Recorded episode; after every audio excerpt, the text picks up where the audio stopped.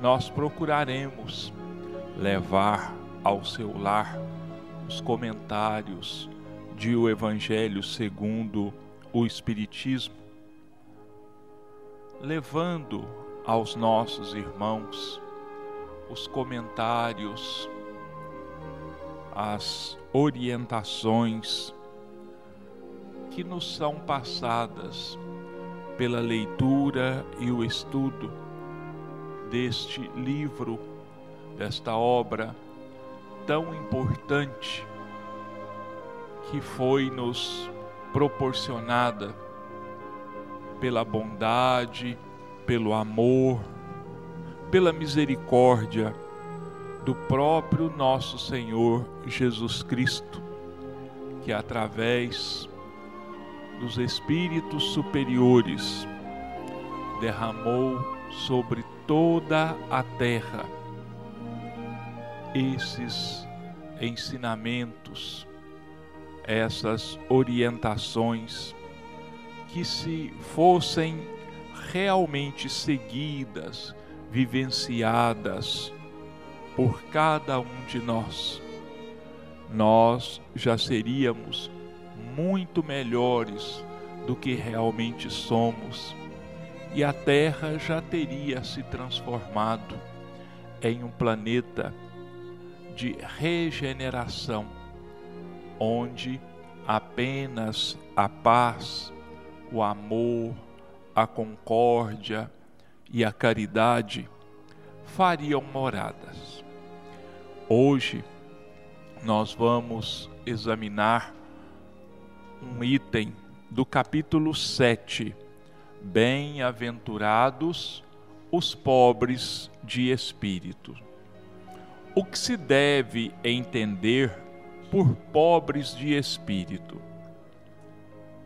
Bem-aventurados os pobres de espírito, porque deles é o reino dos céus.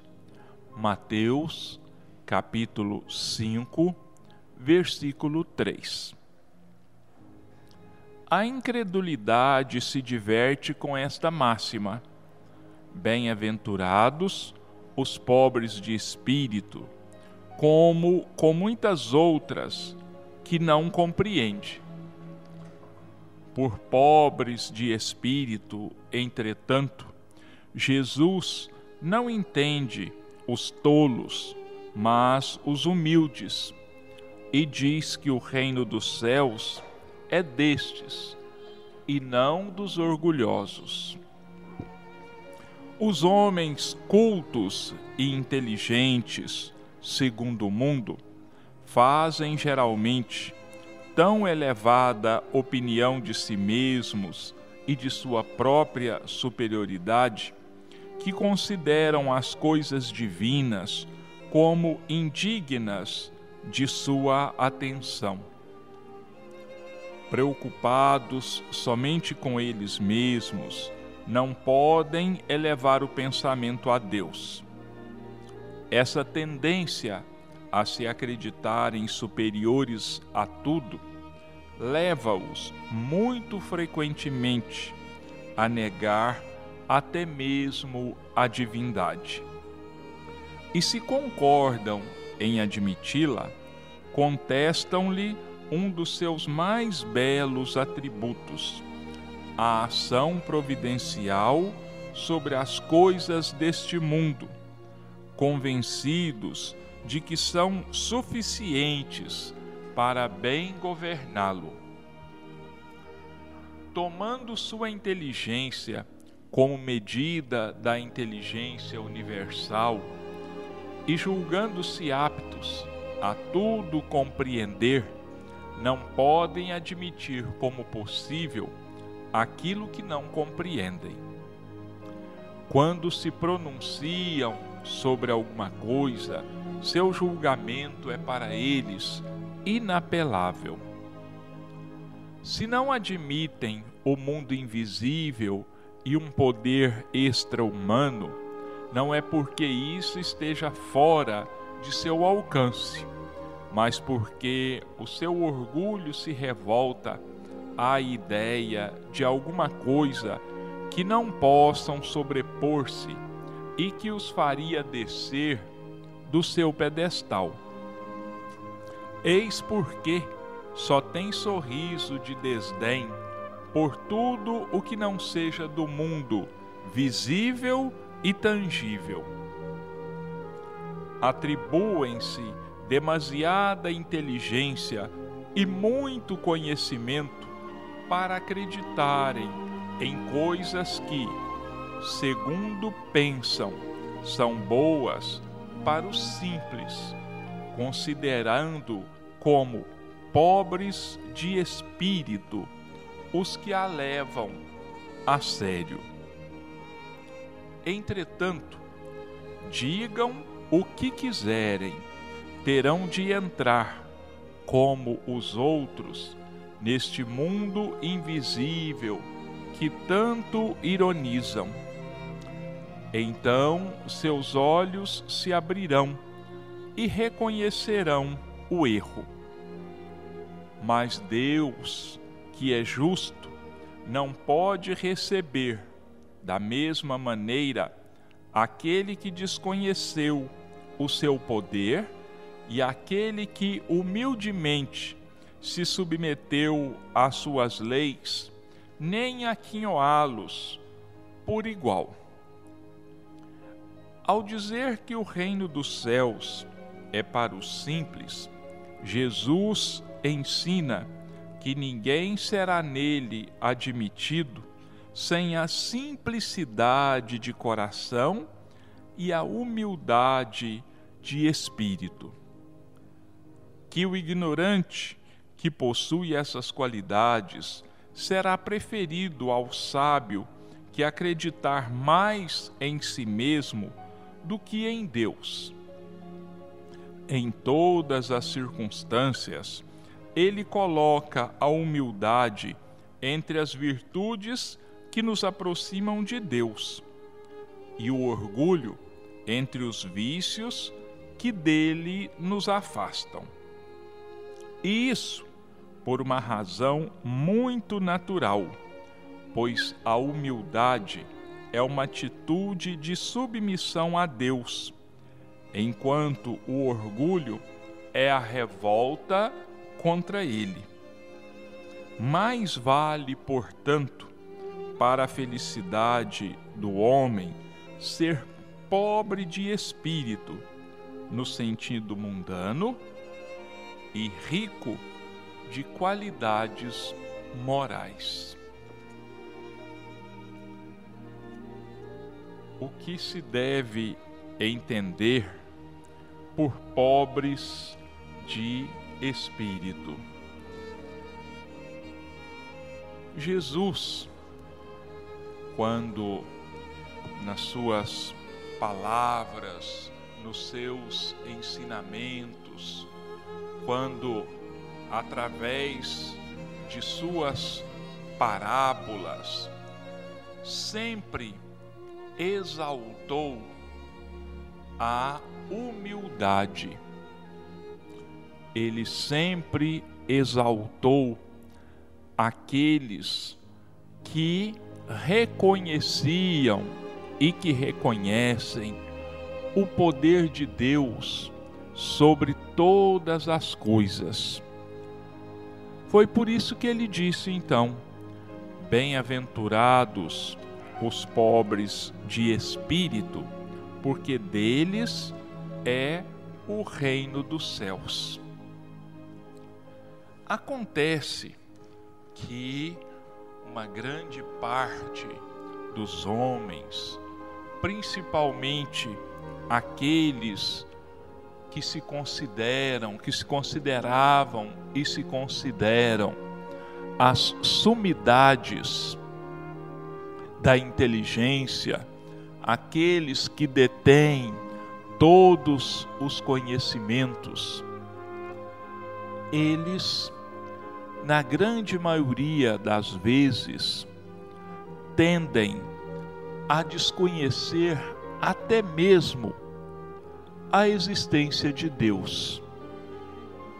Negam o seu poder, negam a sua previdência, negam a sua grandiosidade. E por que isso? Exatamente pelo contrário daquilo que Jesus disse sobre os humildes. É porque são orgulhosos, julgam tudo conhecer. E aquilo que está fora das suas cogitações, aquilo que está fora do seu entendimento, eles dizem que não existe. Alguns chegam a dizer que Deus é uma invenção que se tornou necessária para que houvesse uma certa disciplina no mundo. Alguns escrevem, fazem discursos, onde pretendem que suas ideias sejam aceitas e sejam acatadas por todos.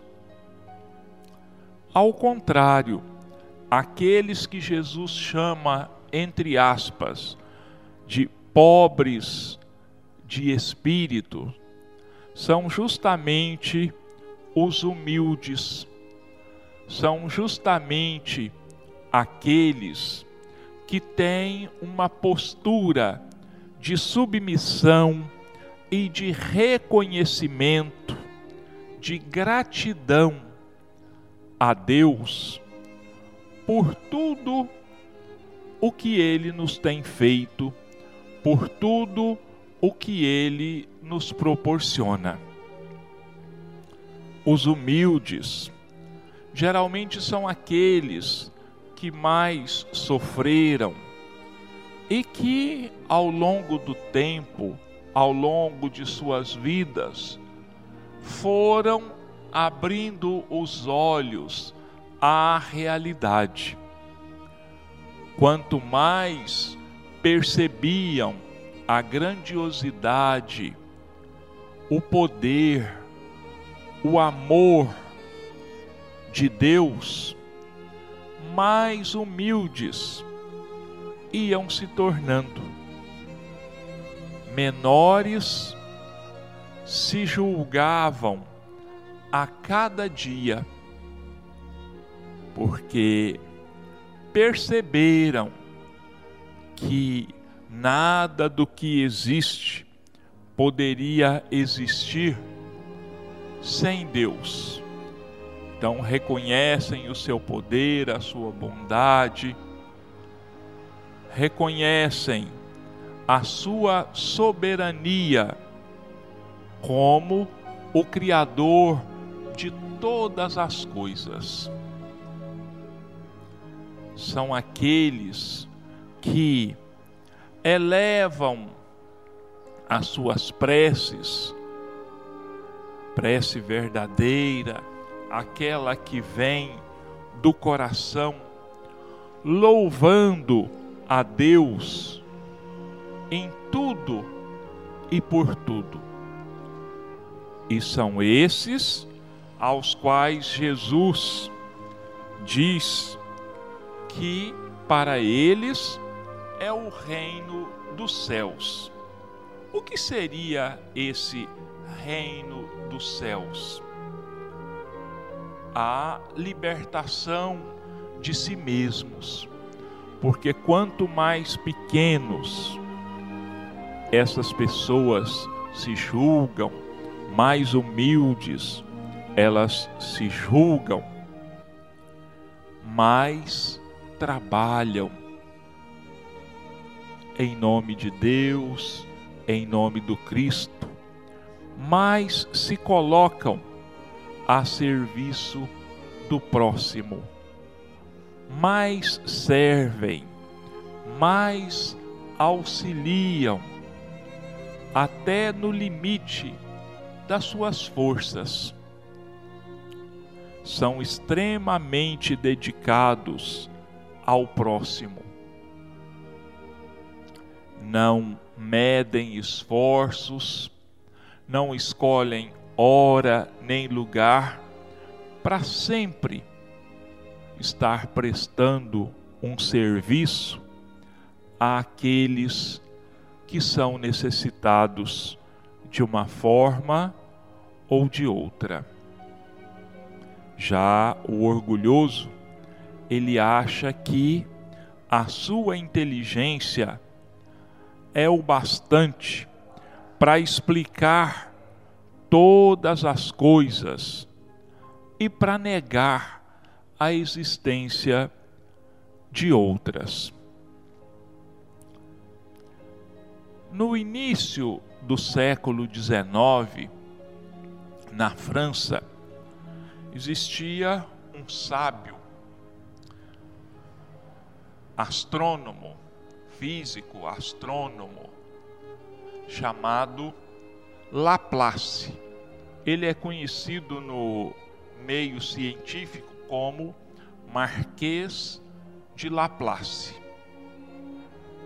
E nesta época governava a França o Napoleão Bonaparte.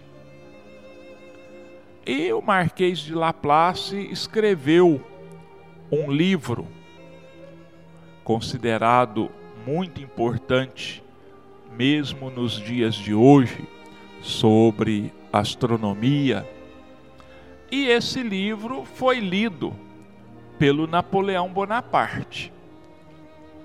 E numa conversa entre os dois, que ocorreu num determinado momento, Napoleão disse assim: Senhor de Laplace, eu li o seu livro, li-o todo e fiquei intrigado porque em nenhum momento no seu livro o Senhor fala de Deus. Então ele respondeu simplesmente ao Napoleão: Eu, nas minhas obras, prescindo, quer dizer, não necessito desta hipótese. Ele considerava Deus como uma hipótese, como alguma coisa que poderia existir, mas que na mente dele, na cabeça dele, não existia.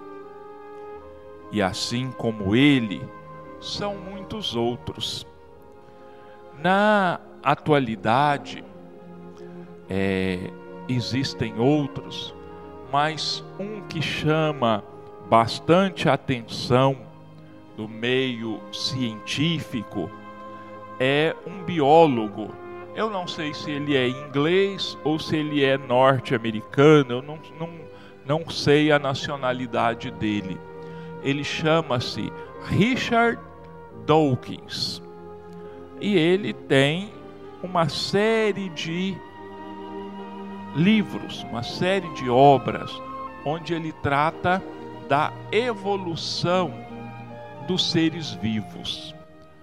Ele fala de células, ele fala de genes, de genes, ele fala de do surgimento da vida na Terra, mas ele nega e combate toda e qualquer ideia de Deus toda e qualquer ideia religiosa.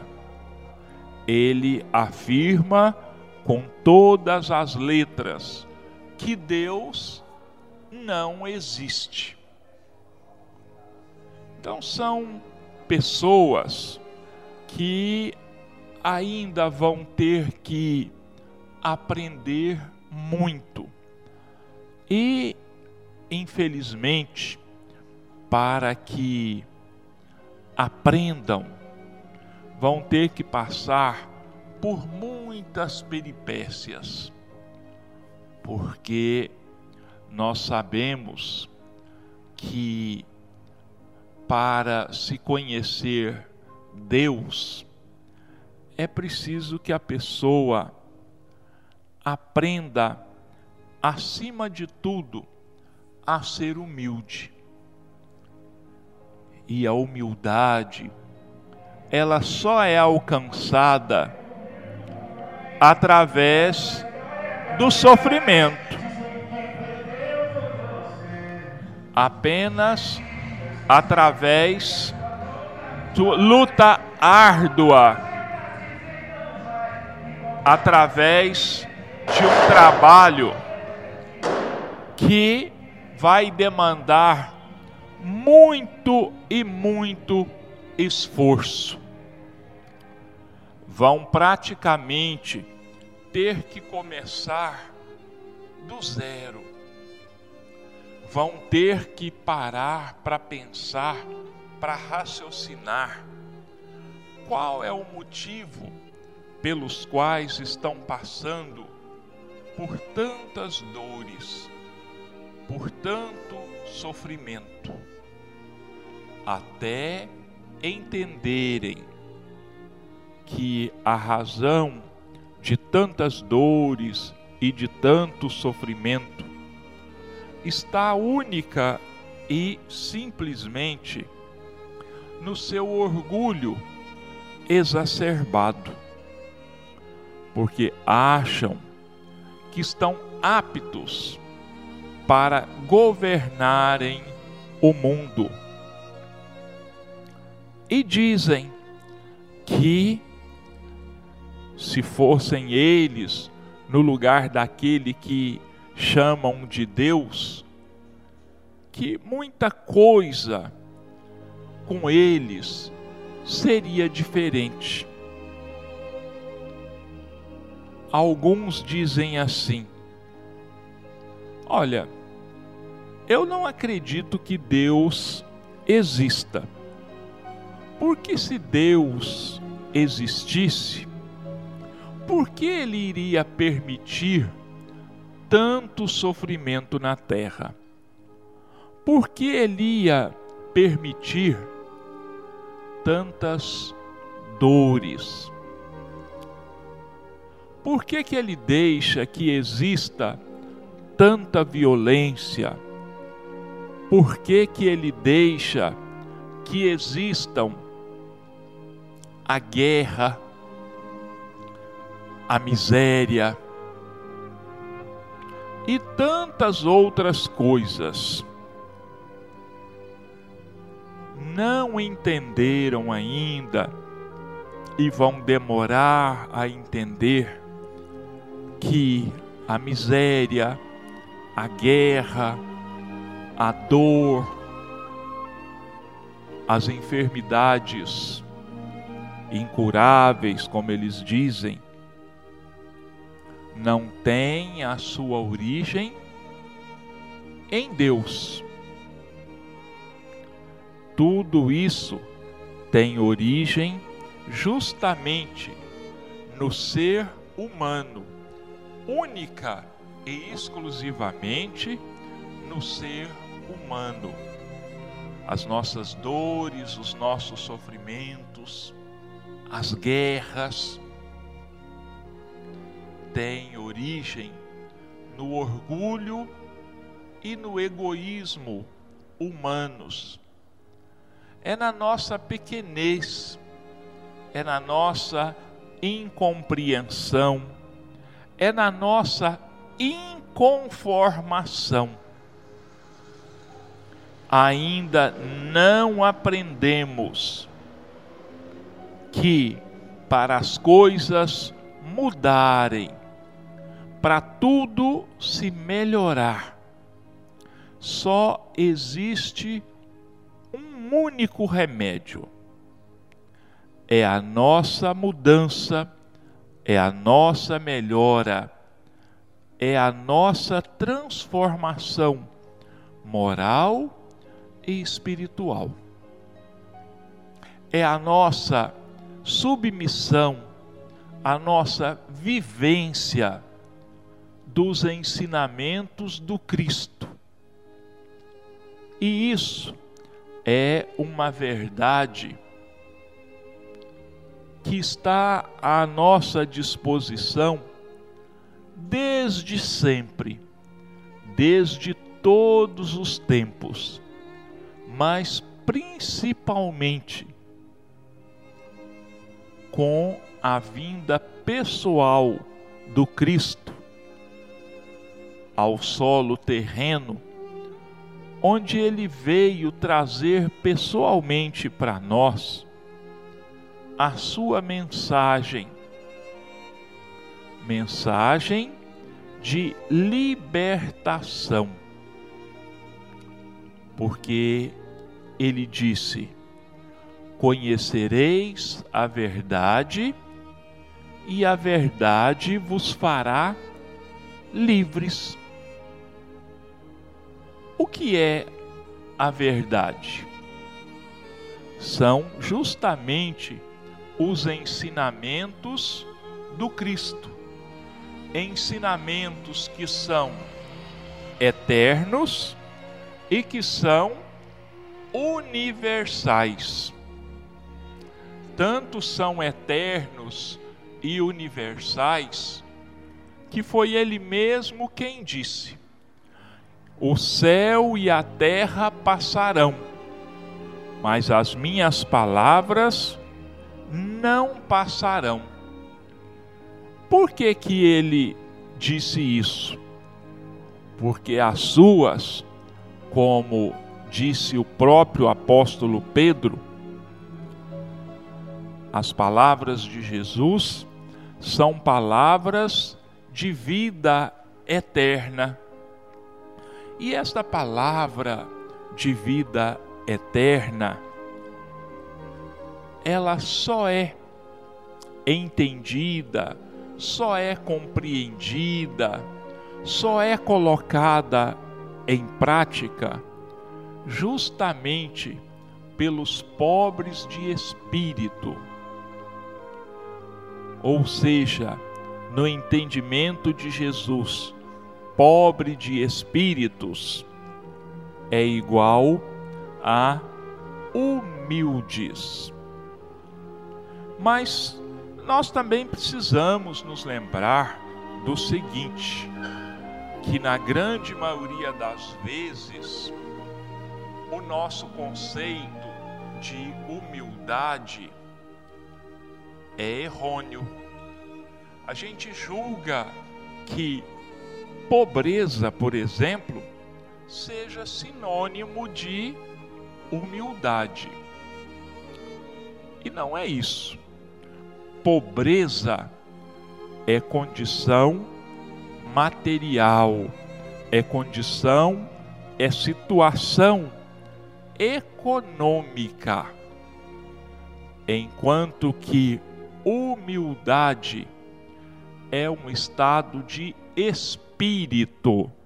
São coisas muito diferentes. Tanto que existem inúmeros pobres, orgulhosos, como também existem inúmeros ricos que são humildes. Porque, reforçando aqui, repetindo, não é a condição material, não é o, a, a, a, o nível econômico de, que nós, no qual nós estamos situados que vai fazer de nós humildes ou orgulhosos.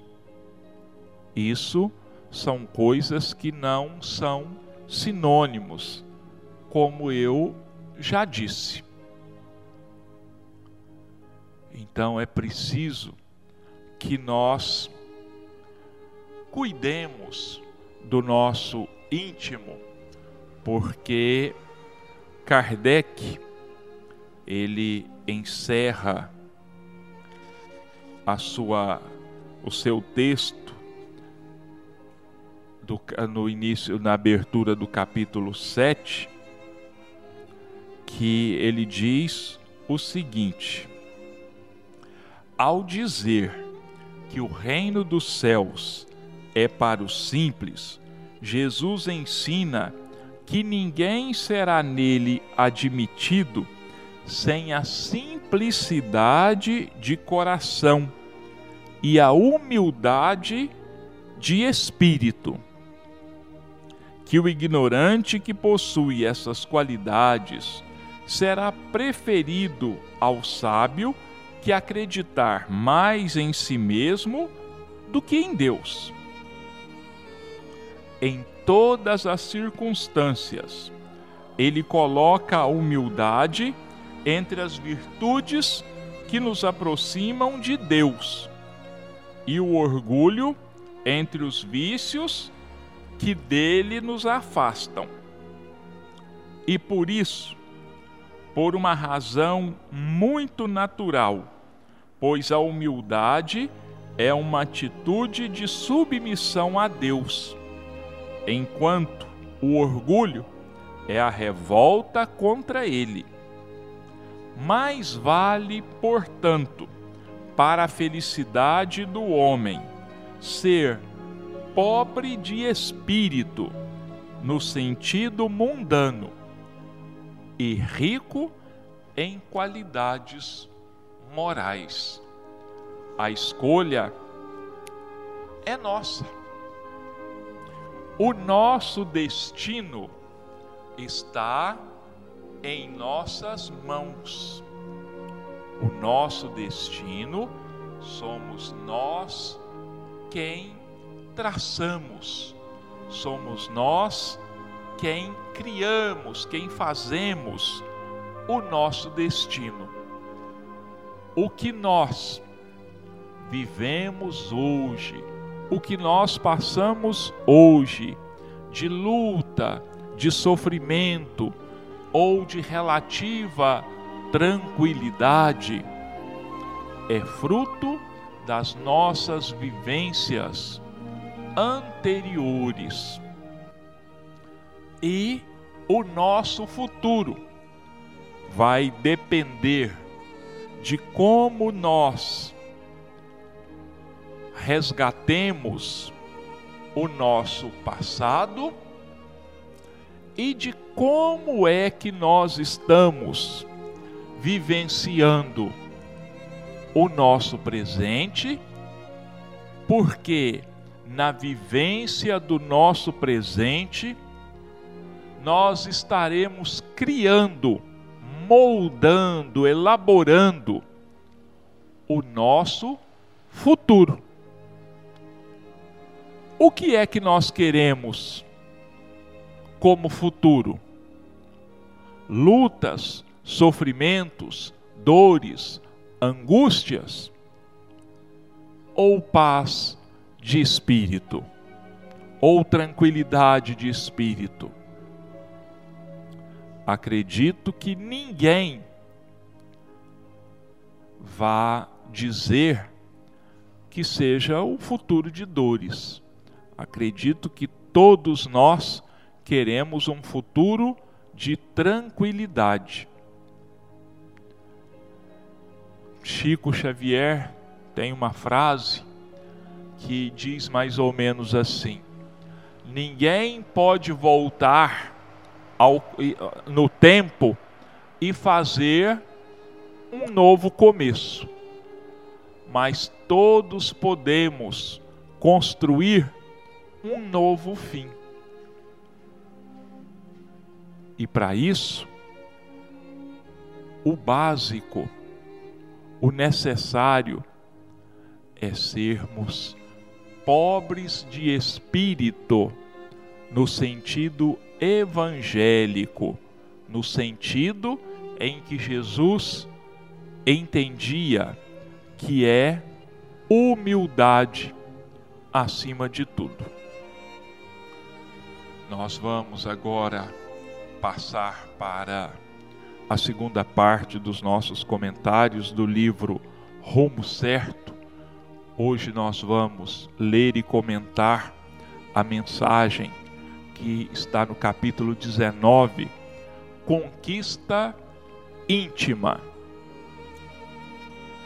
todos os estados enfermiços da alma se assemelham, no fundo, aos estados enfermiços do corpo, solicitando remédio adequado que lhes patrocine a cura. E a impaciência, que tantas vezes gera rixas inúteis, é um deles, pedindo o específico da calma que a desterre do mundo íntimo. Como, porém, obter a serenidade quando somos impulsivos por vocação ou por hábito? Justo lembrar que, assim como nos acomodamos, obedientes, para ouvir o professor trazido a ensinar-nos, é forçoso igualmente assentar a emotividade na carteira do raciocínio, a fim de educá-la, educando-nos. E aplicando os princípios de fraternidade e de amor que abraçamos. Convidaremos os nossos próprios sentidos à necessária renovação. Feito isso, perceberemos que todo instante de turvação ou desequilíbrio é instrumento de teste para avaliação de nosso próprio aproveitamento. Aprenderemos, por fim, que diante da crítica estamos convocados à demonstração de benevolência Diante da censura, é preciso exercer a bondade. À frente do pessimismo, somos induzidos a cultivar a esperança. Ante a condenação, somos induzidos à bênção. E que, renteando com quaisquer aparências do mal, é imperioso pensar no bem, dispondo-nos a servi-lo. Entregando-nos com sinceridade a semelhantes exercícios de compreensão e tolerância, estaremos em aula profícua para a aquisição de valores eternos no terreno do espírito. É assim que, em matéria de paciência, se a paciência nos forge, urge reconhecer que, perante as circunstâncias mais constrangedoras da vida, estamos, todos nós, no justo momento de conquistá-la conquista íntima. Então, o que, que nós, qual é a nossa mais urgente tarefa? É a nossa reforma íntima, é a nossa transformação. É para isso que nos foi concedida mais uma estadia na terra por um tempo mais ou menos longo, para que nós possamos aprender, para que nós possamos conquistar virtudes e anularmos vício, acendermos a nossa luz interior, anulando assim a treva que nós carregamos conosco paciência, a ciência da paz. Como é que nós vamos conseguir paz? Com tolerância, com abnegação, com humildade, com trabalho no bem, desculpando as ofensas e, acima de tudo, perdoando e não cometendo, por nossa vez, injustiças. Que nós não magoemos o nosso próximo, que nós não façamos o nosso próximo sofrer. É assim que nós vamos acendendo a nossa luz interior. Diante de tudo, das situações mais adversas, daquelas que mais nos machucam e nos magoam, é preciso paciência. Só assim nós vamos conseguir conquistar a nossa tranquilidade interior, a nossa consciência tranquila, a paz de espírito. E não existe bem maior, não existe felicidade maior do que uma consciência tranquila. Mas isso exige de nós um exercício muito grande, muita perseverança em estarmos sempre buscando vivenciar os ensinamentos do Cristo. E quais são os ensinamentos do Cristo? Um dos principais é amar ao próximo como a nós mesmos. Por quê? Porque quem ama o próximo não quer o mal do próximo, não prejudica o próximo, não critica o próximo, não fala mal, não aponta os erros do outro. Pelo contrário, só pensa em ajudar, só pensa em auxiliar. Quem ama o próximo, vê no próximo a si mesmo. É como se tivesse olhando em um espelho e vendo refletida a sua própria imagem. E para encerrar, eu vou ler um, mais uma vez aqui um dos parágrafos desse texto Conquista Íntima para reforçar para nós como que nós vamos conquistar esta paz íntima.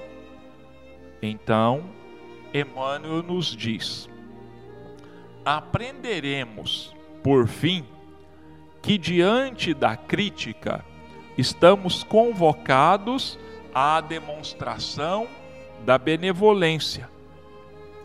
Diante da censura, é preciso exercer a bondade. À frente do pessimismo, somos induzidos a cultivar a esperança.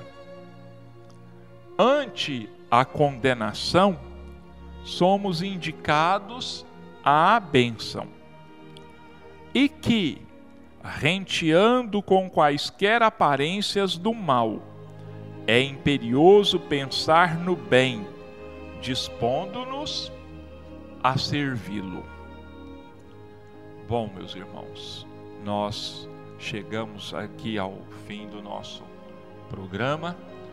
Nós queremos agradecer mais uma vez a paciência dos nossos irmãos para conosco, mas, acima de tudo, agradecermos a Deus, a Jesus, aos espíritos amigos que nos amparam, nos sustentam, nos inspiram em todos os momentos das nossas vidas.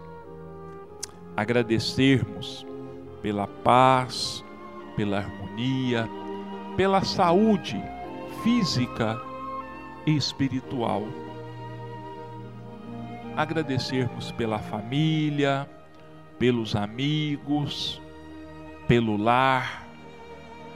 Não nos esquecendo nunca de agradecermos o pão, o remédio, o agasalho, o nosso trabalho material que garante o nosso bem-estar físico, a nossa tranquilidade material. E se nós podemos agradecer de alguma forma, nós agradecemos assim. Pai nosso, que estás nos céus, santificado seja o teu nome, venha a nós o teu reino, seja feita a tua vontade, assim na terra como nos céus. O pão nosso de cada dia dá-nos hoje, Senhor. Perdoa-nos as nossas ofensas, assim como nós perdoamos a todos aqueles que nos tenham ofendido.